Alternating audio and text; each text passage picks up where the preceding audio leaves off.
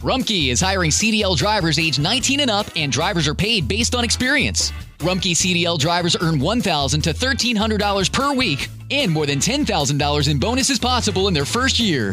Rumkey drivers are home daily, work in a recession resistant industry, receive great benefits and performance incentives. Start a lucrative career and apply now at rumkeycareers.com. Equal opportunity employer restrictions apply. Looking for a brew unique to you? Find it at Kroger. Discover distinctly different chameleon organic ground coffee with flavors like Guatemala and Dark and Handsome. They're so organic, so sustainable, and so good. Visit Kroger today to get yours.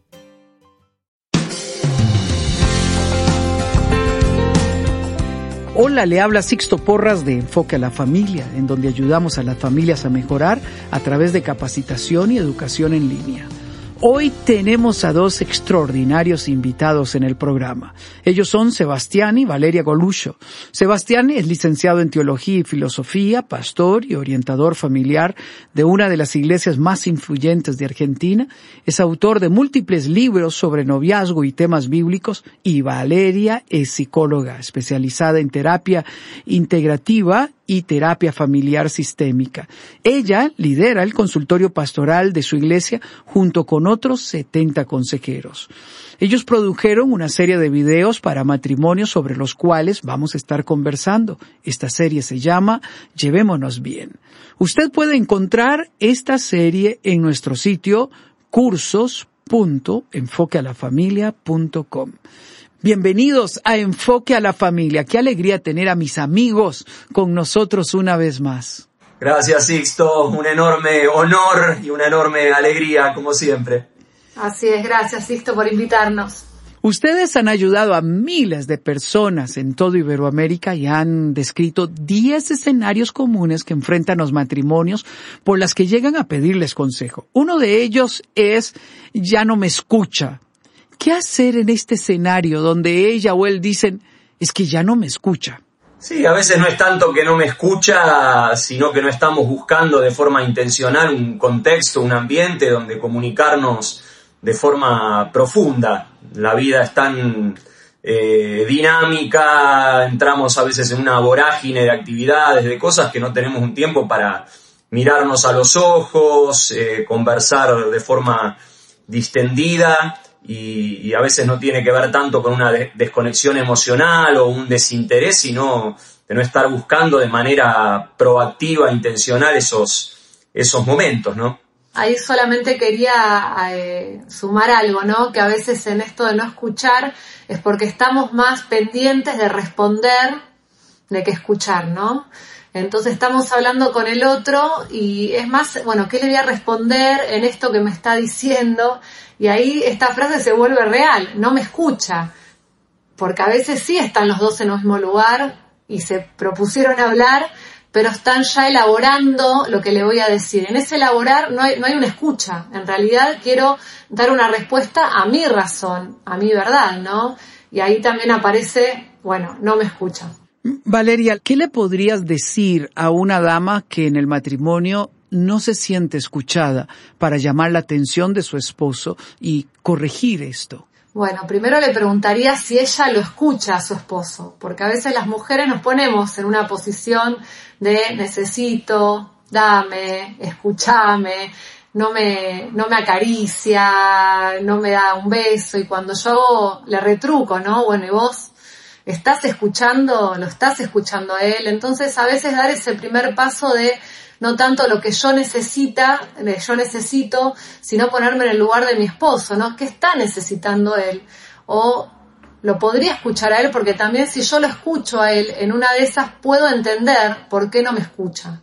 ¿Por qué siento eso de que él no, no está siendo atento a mis palabras, a lo que yo quiero decir? Entonces, cuando por ahí uno se pone del otro lado, puede llegar a, entender un poco más, ¿no? Y, muchas veces termina eh, el esposo escuchando porque uno escuchó primero. Hmm. Esto que estás diciendo es importante, el hecho de que yo sea un buen escucha, eh, me permite a mí facilitar el camino para encontrarnos en diálogos más profundos. Un segundo escenario que ustedes plantean en el matrimonio es cuando nos encontramos en diferente sintonía. ¿Cómo ayudarle a un matrimonio que siente que están en diferente sintonía y no hay una verdadera interacción? ¿Cómo ayudamos a estos matrimonios? Bueno, ahí es importante primero que se sepan uno, ¿no? Que no, no exista tu agenda, mi agenda, si bien, bueno, cada uno tendrá sus ocupaciones, su vocación, pero concebirnos siempre desde, desde el nosotros, ¿no? Este es un proyecto eh, mancomunado, es nuestra familia, son nuestros hijos, es eh, nuestra plata, ¿no? Todo desde, desde el plural y no desde lo personal o, o individualista, ¿no? Y, creo que en esto también lo que decíamos antes, ¿no? La, comunicación, el poder escucharnos, el generar una atmósfera de, confidencialidad, de confianza, donde podamos abrir nuestro corazón, hablar de los temas profundos, si no, hay cuestiones que quizás por años llevamos ahí en el corazón, que no se la conté a, mi esposa o viceversa, que ella no me contó a, a mí, y eso es lo que va generando como esa eh, desincronización o que nos sintamos, estamos en, tiempos distintos o, cada uno mirando para, para un lado diferente, ¿no? Antes de continuar con el programa, queremos recomendarle una evaluación para matrimonios. Es un test que le va a ayudar a usted a identificar cuáles áreas está flaqueando su matrimonio y cuáles son habilidades que deben desarrollar para hacer crecer su relación. Queremos que su matrimonio sea próspero y saludable y por eso le invitamos a realizar esta evaluación gratuita para matrimonios. Aquí usted identificará áreas claves en las que su matrimonio va a mejorar y las herramientas que le ayudarán a fortalecer su vínculo con su cónyuge. Haga hoy la evaluación, visite el sitio enfoquealafamilia.com barra inclinada recursos. Se lo recuerdo, enfoquealafamilia.com barra inclinada recursos. Usted se puede divertir haciendo este test junto con su cónyuge mientras hacen crecer su matrimonio. Continuemos con el programa.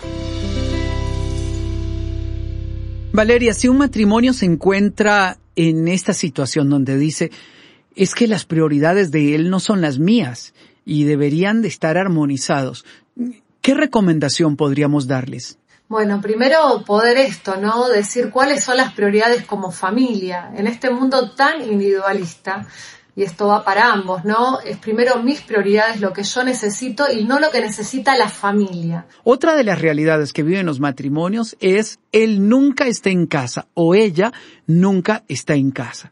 De hecho, en algún momento una amiga le dijo a Helen, ¿cómo logra usted vivir con Sixto que viaja tanto? Y Helen le contestó a la amiga, bueno, es lo normal, siempre ha sido así, pero mis hijos nunca lo sienten ausente porque yo me he encargado de que ellos sientan cerca al papá y cuando Sixto está en casa, está con mis hijos. Pero ¿qué hacer cuando ese sentimiento de vacío está en el corazón porque uno de los dos trabaja lejos de casa? ¿Cómo enfrentar esta realidad que es muy común en muchos matrimonios cuando uno de los dos casi nunca está en casa? Bueno, primero, de nuevo, saberse un nosotros y entender que no es el trabajo de mi marido y mi realidad acá doméstica, sino que somos un equipo y, entender, ya sea el esposo, a veces se da al revés, ¿no? Que es la mujer la que viaja mucho, tiene mucha actividad y le toca al marido eh, quedarse, eh, no, no celarlo, ¿no? Entender bueno, lo, elegí o me casé con una persona que tiene una, una, realidad laboral así, ¿no? Nosotros tenemos una cuñada casada con un futbolista que también eh, los viajes y las concentraciones o eh, entonces hay, hay realidades que hay que aprender a aceptar y sí es importante, como bien decías, eh, que el tiempo que estamos en casa realmente eh, estemos, ¿no? A veces no es tanto la, cantidad, si bien la cantidad a veces también importa, sino la, calidad, ¿no? El, tiempo, la, atención y, bueno, cubrir ese déficit o esa falta de, de, eh, tiempo, de cantidad con tiempo de, calidad. Ese, ese vacío que, que vos decías, Sixto, tiene mucho que ver con el saberme quién soy, ¿no? Si yo tengo claro mi propósito en la vida y nuestro propósito como matrimonio, esa comparación o esa competencia desaparece porque es nuestro propósito, ¿no? Aquel, nuestro matrimonio va más allá de lo que hacemos todos los días, ¿no? Tiene un propósito eh, celestial, podríamos, podríamos decir, ¿no? Entonces, cuando uno está con ese vacío, lo mejor es empezar a preguntarse por qué hay este vacío, qué me está pasando, qué me estoy comparando, que me da envidia lo que le pasa al otro, y ahí es donde hay que ajustar uno personalmente y volver a, entender, bueno, cuál es mi propósito en este tiempo. Helen lo tiene muy claro, ¿no? Porque no son tus viajes, sino es el ministerio que Dios nos dio, donde a ella le corresponde ese rol en este ministerio, ¿no?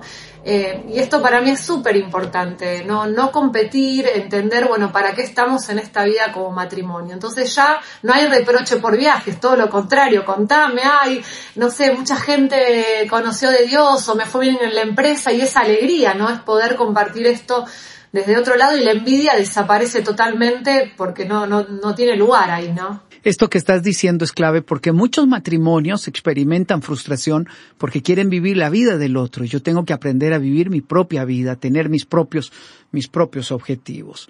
Hay una realidad que en algunos hogares se da y es cuando uno de los dos tiene un carácter fuerte. Y aquí aclaro, fuerte no significa condominio, sino fuerte es porque es explosivo, es porque muchas veces puede pasar a niveles de, de violencia. ¿Cómo lidiar cuando uno de los dos tiene un carácter explosivo? Sí, ¿a quién, arranca acá? Aclaramos que somos los dos italianos acá, yo soy Goluccio de Reggio Calabria, ¿no? El sur de Italia, ella Siniscalchi también de, esa zona, así que en, la sangre llevamos ese temperamento así colérico, ¿no? Eh, pero bueno, lo primero es dejar de echarle la culpa al temperamento o a los abuelitos que vinieron de Italia, no hay excusas, ¿no?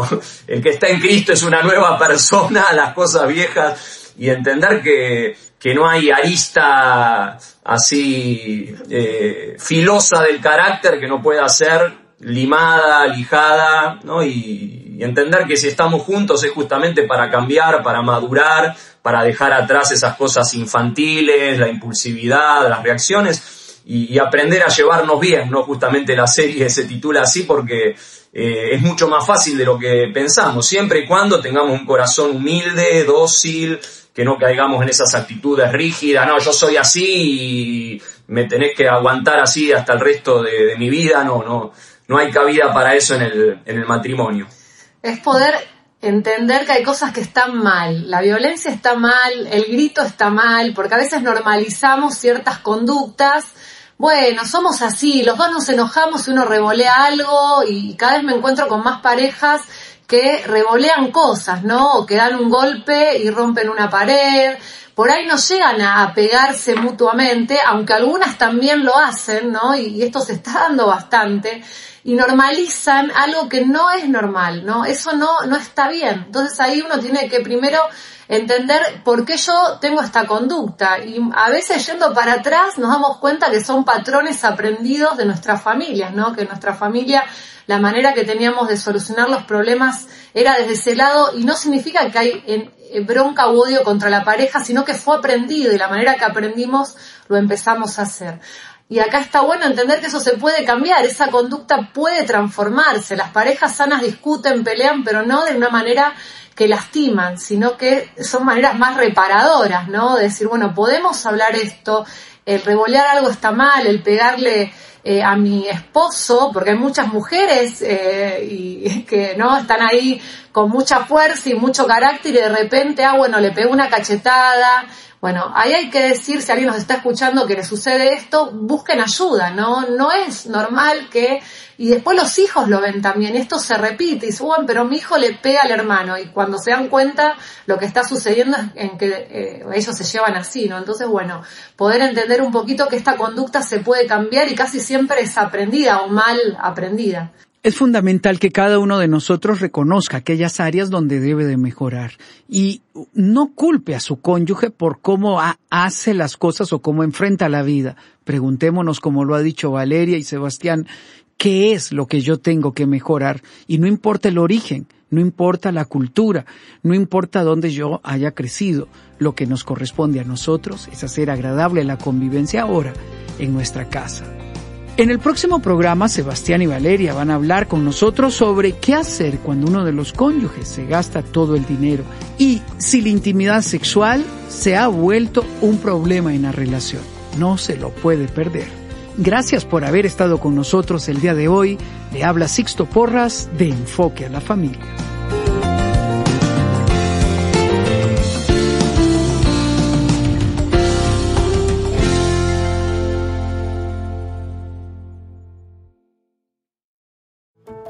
How did we become Central Ohio's most trusted team of orthopedic experts? We focus on what matters most our patients. At Orthopedic One, we know we're only at our best when we're helping you get better. And every day, your commitment to overcoming pain and injury inspires and moves us. That's why we bring our best every day to earn your trust. Find a physician near you at orthopedic1.com. If you have a family relying on your income, you need life insurance. But finding the best quote shouldn't take a lifetime. That's where Policy Genius comes in. In minutes, Policy Genius could save you 50% or more simply by comparing quotes from America's top insurers. Once you apply, the Policy Genius team handles all the paperwork and red tape. To save on life insurance and get protection for you and your family, head to policygenius.com today.